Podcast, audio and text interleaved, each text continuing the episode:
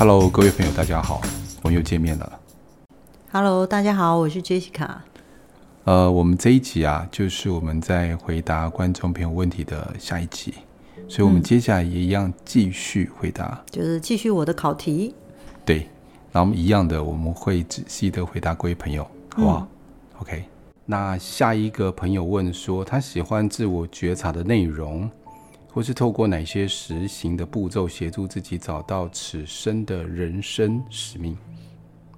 人生使命可以透过这些找到吗？就你来说，呃，如果透过自我觉察，你去看到自己本身恐惧、害怕，或者是更深入的探索自己，会不会找到自己的天命？也许会。因为这对我来说，如果没有学自我觉察这一部分，大部分的人会活在云雾里，就看不清楚自己。哦，那我可以再自入性行销一下吗？好，可以。那在自我觉察，在我们刚讲超觉力课程的进阶第二阶，就会讲这个部分。那有很多很多的练习要会去做，这个部分非常强调。嗯，包括连你刚刚讲灵魂沟通通灵这个部分也很重要。对，好、哦。当我们在接受讯息的时候，必须要先剥掉关于，呃，你自己会阻碍你的、你的恐惧、小我，对你的小我、你的呃很多这些部分，如果没有看清楚、没有理理清楚，就很容易影响到你接收讯息的能力。Yeah. 它是一个干扰，它也是一个阻力。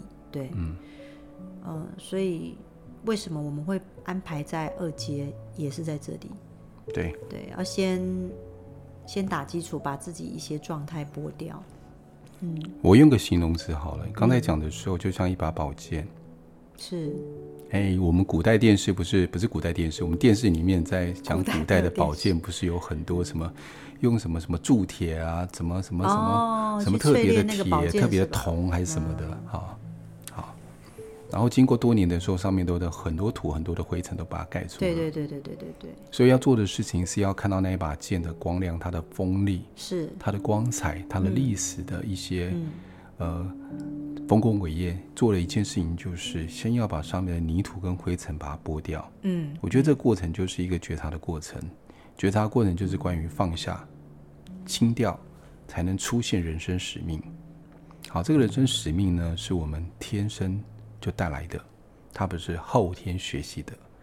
然后上面的灰尘跟泥土，就像我们的小我一样，它是后天被制约，什么制约？社会的制约，爸妈的教导，学校的教育，社会的要求，国家的约束，这些慢慢让我们的灰尘一层一层的堆上去。我们一层把它拍掉，清楚，这原来是我们的制约，这原来是社会的法律，这原来是家庭的要求。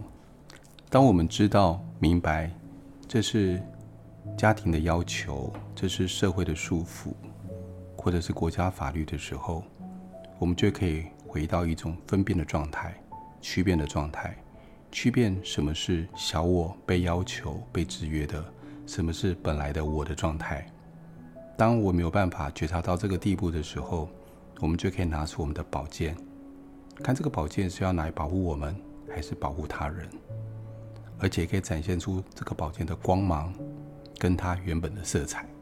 啊，你讲的是真的蛮有道理的。不过我的想法就很简单，就是如果我没有学过觉察，我可能认为我的天命就要做个好媳妇。但我学了觉察之后，发现我的天命就是好好把人生活好，就这样。呀，就差别只在这里。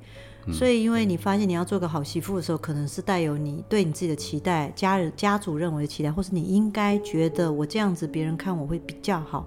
或是别人会觉得我这样子比较好，我希望我的样子在别人面前是比较好。其实这些东西透过觉察，你会慢慢的把它剥掉，对，看到你最深层那一部分，你真的呃单纯的有动动力的，然后能够让你觉得喜悦的部分是在于什么地方？好，那这个觉察部分是需要去学习的，而且需要练习的。对对对，而且会带来很多礼物啊。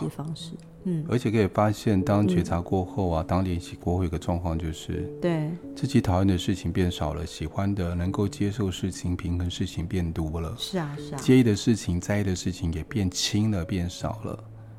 好，然后呢，自己也会变得更轻松、更自在。我们常对自在这感觉说什么叫自在？当你进入觉察以后，你就可以真实深刻地感受到所谓的自在，并且你就活出自在，而不是脑袋里面的自在。你可以从你旁边的观察，就像我刚那些点的观察。我们不管你今天踏入身心灵里面，你看我们可以看一件事情：我们是接受能力变大了，接受度变高了。我们喜欢的事情，能够接纳事情也是变多了，而相对我们在情绪变少了，耐性变强了。如果是这样的话，才是真的走到对的路。不管你今天走的是宗教或身心灵，都是用这个觉察点在观察。但是如果反过来，我接纳度变低了，我变得更没有耐心，脾气变得更大。那要想一下，是不是我们走的方向偏了？有时候不见得是这个身心灵的方向或宗教的方向，有可能是自己的认知跑偏了，就需要修正。提供大家参考一下。对啊，所以我很喜欢你在说这个觉察这一部分，就是其实，在超学历的进阶的这个觉察部分，其实大部分还是会。呃，由雷雨授课嘛，那其实最主要是因为我蛮喜欢他在活出觉察这一部分，他有发，他有告诉我说，嗯，他其实是让人你的心里更自在。其实最主要的所有的出发点还是从自己的内在去探索嘛。对，内在探索。对这一部分。好，那我们再看下一题。好，呃，这位朋友问说哈。呃，我们的听众朋友，好，嗯、小孩适合探索自己的前世吗？若是早点让孩子了解，以后遇到困境的时候，会不会比较容易解决问题呢？看多大的孩子，通常我建议去问前世今生的孩子，至少要超过二十岁。那为什么？因为他在前面的二十岁，在二十岁之前，他有很多的自我认定的价值。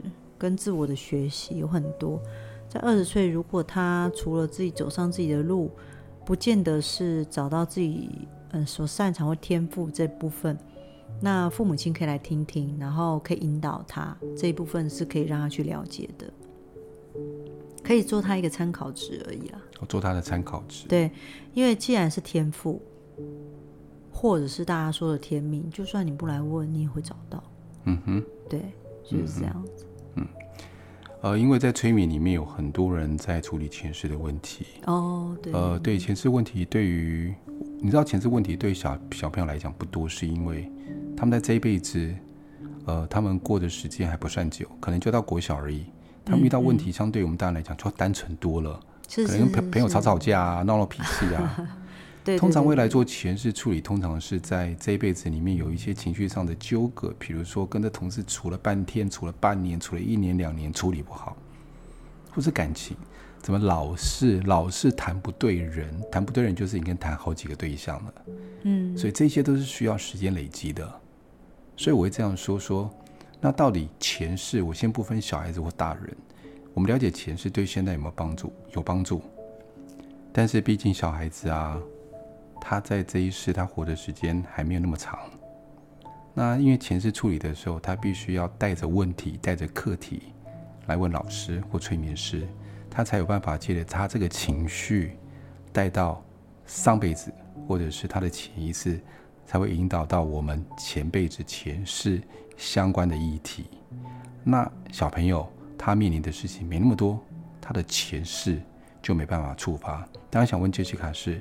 像我们催眠使用这个方式，用情绪触发的方式，但是你不用，你可以直接看到。嗯。但是你觉得你跟一个十二岁或十五岁的孩子说关于他的前世，对他会有一些正面的帮助吗？还是说你有这样的经验？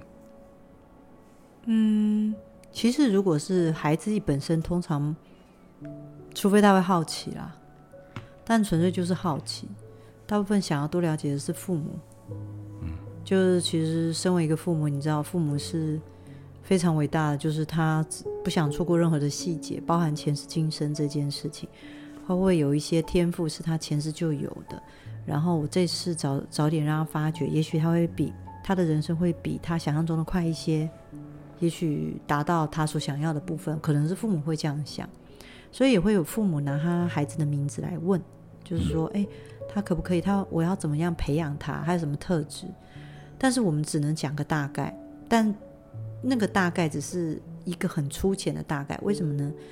但是因为他的人生还有很多他要学习跟经历的，不要说他学习，光是他经历的这些部分都可以拼凑架构出来，他的也会引导出他所谓你会发现到，诶，我的小孩子这方面还蛮擅长的，那可能就是他的天赋之一了。至于他的天命，奉劝各位家长是不用太担心啊。就是只要先找到他的天赋，倒是最主要的这一部分。嗯哼，嗯，天赋会协助人先求存活下来，天命又是后面，是不是让自己活得在他的理想之内？嗯，这是一个未来才需要探索的道路。呃，我个人觉得，如果说要找到孩子他本身的天赋或使命的时候，我觉得大人或家长要扮演一个角色，嗯，关心跟聆听很重要。呃，不要用我们过往的经验，因为毕竟每个人都是独特，都是不一样的。哦，每个人的使命都是不一样的，不能用我们的遗憾来要求孩子，他必须要达到我们过往的这个期待或者是目标，那就是掩盖住他的天赋跟他的天命。找天赋的确有方式啊，嗯，就是你多让孩子参加不同的活动，参加不同的事情。就算他不愿意，你也可以引导他去试试看，只是试试看。然后在他试的过程中，他可能会在里面，你会观察出，或者是老师也会观察出他适合的部分。这样，所以多尝试不一样的事物跟活动，跟任何你所知道的这一部分，都让孩子去体验，嗯，就可以找到。嗯，好，那我们再来回答下一个问题。好哦。呃，这位可能是因为简体字哦，是大陆的朋友，我猜的啊，嗯、或者是马来西亚之类的，可他们是简体字吗？好像不是哦，嗯、不，搞不太清楚。对对对，不好意思啊，那我直接把问题给问出来了啊。想听老师讲动物是否有灵魂？那我经常吃肉，但是他们死前应该很痛苦，我感到不安。人下辈子会变成动物吗？或者有动物会变？呃，会变成人吗？真的有六道轮回吗？嗯，我目前做灵魂沟通，或者是看人的前世今生，目前还没有经验看到它是动物变成的。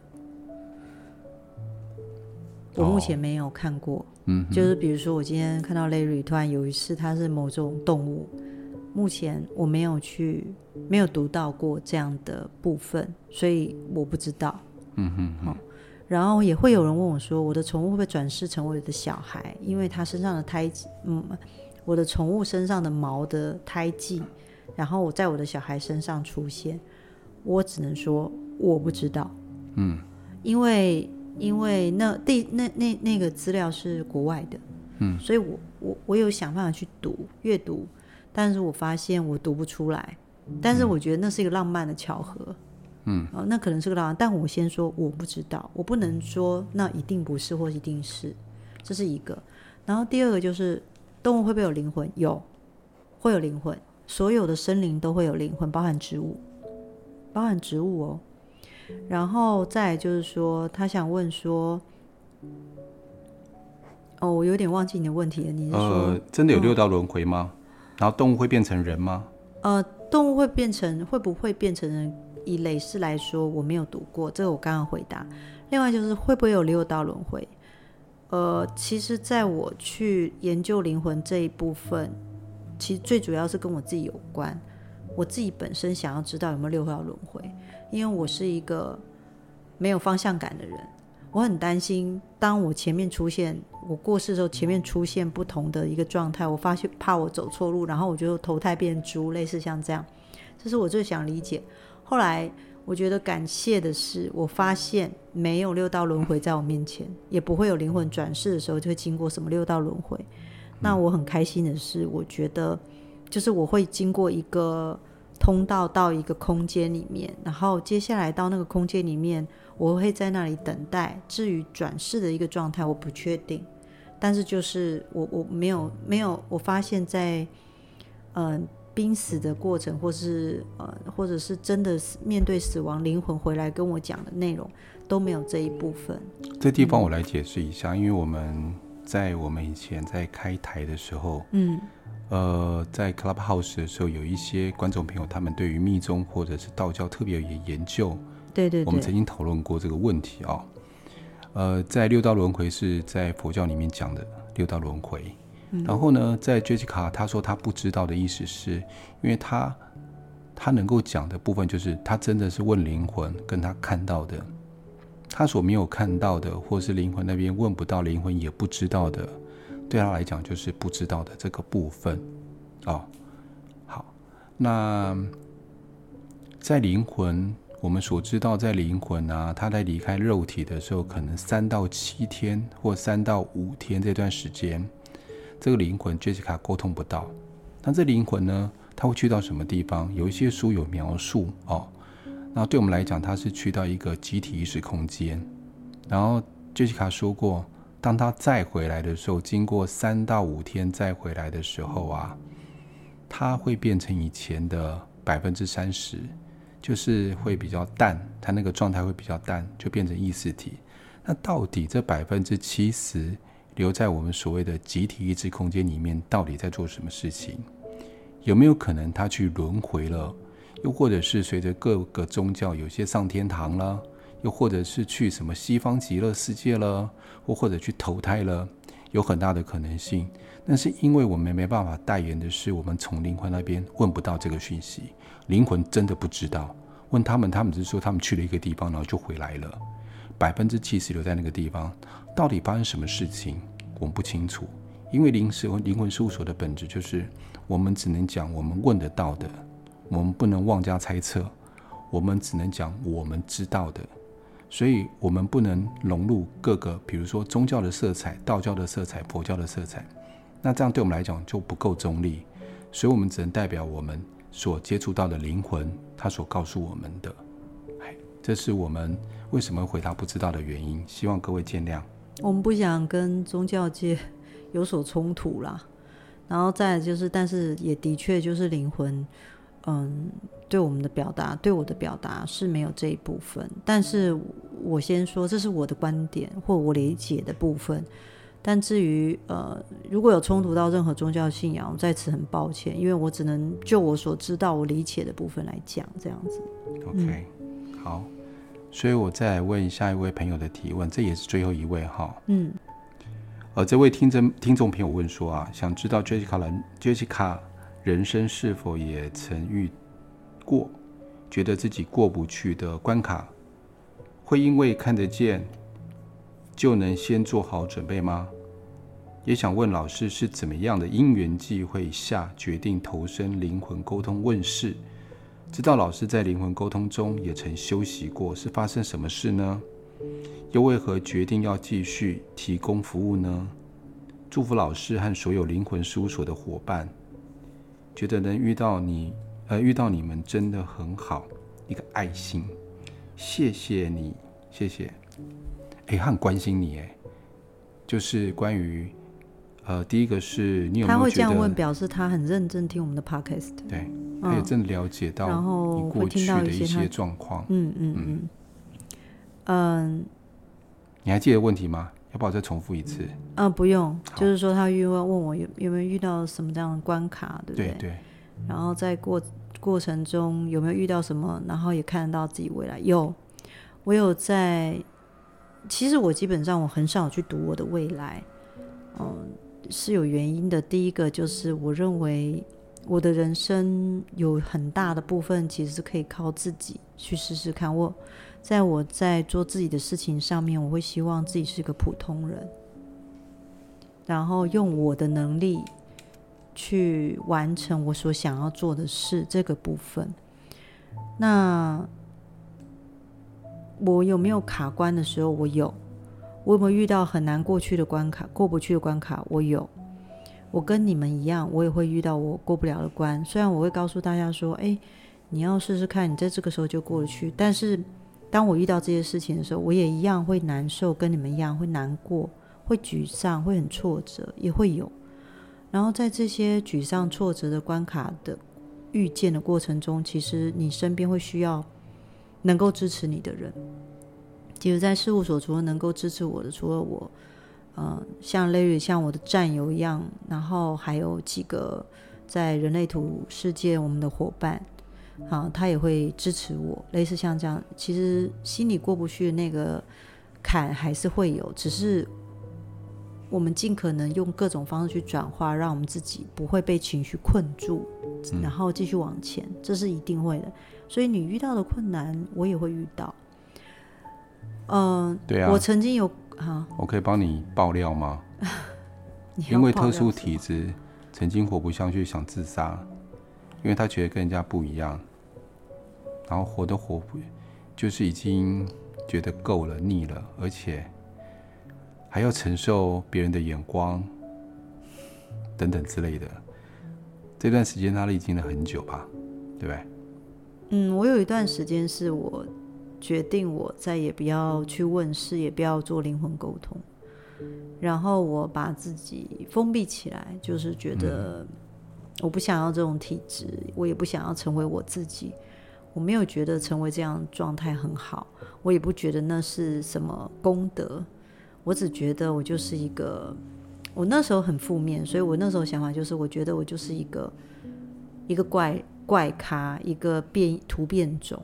然后，但是我找不到跟我类似的人，类似像这样子，嗯、我有这样的状态过。然后我把封自己封闭起来。嗯，我曾经去跟我很亲近的老师道别，因为我我决定就是结束自己的生命。我的想法是这样，嗯、但很困难的是，就是因为我是一个阴阳眼，然后我又是一个灵媒，所以其实我知道，就算我成为灵魂之后，其实这件事情是无法解决的。然后我那时候被困住，困在阴阳两界中间，我不能再待，不想待阳间，也不想，嗯、也不能进阴间这样状态。嗯、但是在那个过程中，我记得我那个老师有跟我讲一句话说，说我觉得你是来道别的，嗯，但如果你这么有勇气去选择死亡，那你为什么不用这种能量跟勇气去选择换一种方式去活在这个世界上？嗯，他那句话之后就改变了我，我就会觉得说是啊，我连死我都不怕了，那我为什么不能用这种不怕的方式，反正换一个方式过生活？所以从那时候，我做了一件事，就是我开始去承认，嗯，我逢人就说，其实我是阴阳眼，我是灵媒，对、嗯、这一部分，我就是在那个时候做了一个穿越跟转转变。我觉得很特别的地方在什么地方？就是，嗯。就是我，就是对于一般人来讲，他们渴望有这样的体质，能够跟灵魂沟通，甚至跟自己的过往的亲朋好友沟通。对。但是对于你来说，你有这个特特殊体质，你反而觉得对你来讲是一个极大的困扰。嗯，所以想到说，确实有一些人在我们在羡慕别人的同时，但是我们却不知道别人的辛苦跟难受，因为我们并没有深入其中。嗯，我们并没有真的成为他的状态，所以我们只能用一种可能是羡慕啦，或者是用一种崇敬的角色在看这件事情。嗯嗯嗯，会有一些落差哈、哦。对，但是从我开始承认自己是灵媒，开始做阴阳眼之后，就开了事务所嘛。啊哈，对，嗯，那个对我来说就很大的突破。然后我站在别人面前，告诉别人说：“对，我就是阴阳眼，我就是灵媒。”以前过去，我就会告诉自己说：“对，我就是，我心里就会觉得，对，我就是个疯子，我是神经病，类似像这样子。那其实你像要同一个体质的一个状态，其实就是有不同的面相。嗯，所以我们看待事情角度其实就有多面，类似像这样。嗯，当我能承认承认自己的本身状态，因为我就是这样，我再也不用花体力跟能量去隐藏自己的这一部分之后，我觉得我好多了。嗯。当初我会做灵魂沟通，其实是在在我三十岁那一年，我遇到了一个人。那个人呢，他是嗯来跟我讲说，他有一个朋友，感觉上丧夫很多年，但是好像他感觉上是说，如果我有可能，能不能帮助他这个朋友？所以我也是因为遇见这个朋友，我在灵魂事务所写这个故事，然后也因为跟他做了灵魂沟通之后，我发现。我的灵魂沟通竟然可以帮助别人，因为那时候我遇见他的时候，他是忧郁症、酗酒，然后吃安眠药。女生男生可以说吗？女孩子，女孩子，孩子对，嗯她的状态非常的糟。他现在是我非常好的朋友。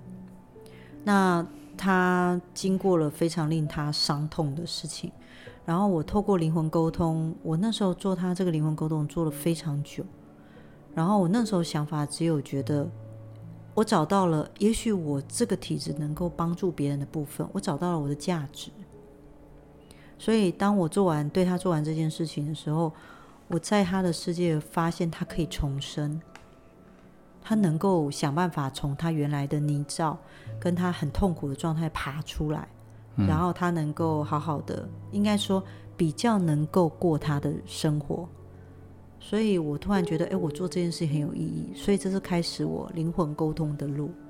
他这一路上也很支持我，嗯，类似像这样子。我常说啊，Jessica 就是一个国宝级的人物，感觉因为啊，对啊，要透过他，不然是熊猫，做一啊两界的沟通。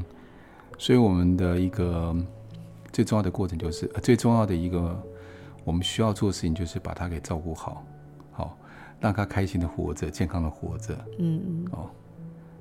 才能够帮灵魂好好的说话，帮他们传达他们想要传达的信息。对啊，我会觉得，既然我能够选择活下来，那么能做多少就尽可能去做它。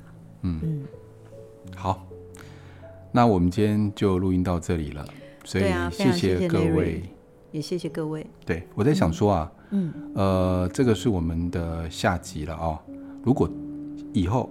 朋友，你们如果想要提问的话，欢迎你们在灵魂事务所的 message 里面，呃，在脸书的粉丝页里面直接丢出你的问题，那我们就会集结一段时间以后，一起在 Pocket 上面来回答各位。因为我们最担心就是没有话题可以聊，因为对我们来讲都已经聊过好几遍，所以有一些听众朋友说啊，我们就重复讲嘛，讲我们之前讲过的话题也是 OK 嘛。但是你知道，因为我们的个性就是觉得讲过了以后，我们再讲就变啰嗦了，所以一直希望有新的话题。所以如果说各位朋友、各位听众，如果你们想有问任何问题的话，麻烦你们在我们的脸书的 message 上面留给我们你的问题，我非常感谢你的。好，谢谢。那我们今天就到这里喽，下次见，拜拜。好，拜拜。